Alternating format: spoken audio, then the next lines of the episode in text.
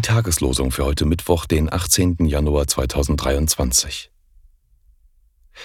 Du hast geleitet durch deine Barmherzigkeit dein Volk, das du erlöst hast. 2. Mose 15, Vers 13. Christus hat gelitten, ein für allemal um der Sünden willen, der Gerechte für die Ungerechten, damit er euch zu Gott führe. 1. Petrus 3, Vers 18. Wenn ihr wollt und einen kurzen Augenblick Zeit dafür habt, dann empfehlt doch diesen Podcast weiter und lasst mir gerne eine 5-Sterne-Bewertung da, wo auch immer ihr den Podcast abonniert habt. Herzlichen Dank und einen gesegneten Tag. Die Losungen werden herausgegeben von der Evangelischen Brüderunität Herrnhuter Brüdergemeinde.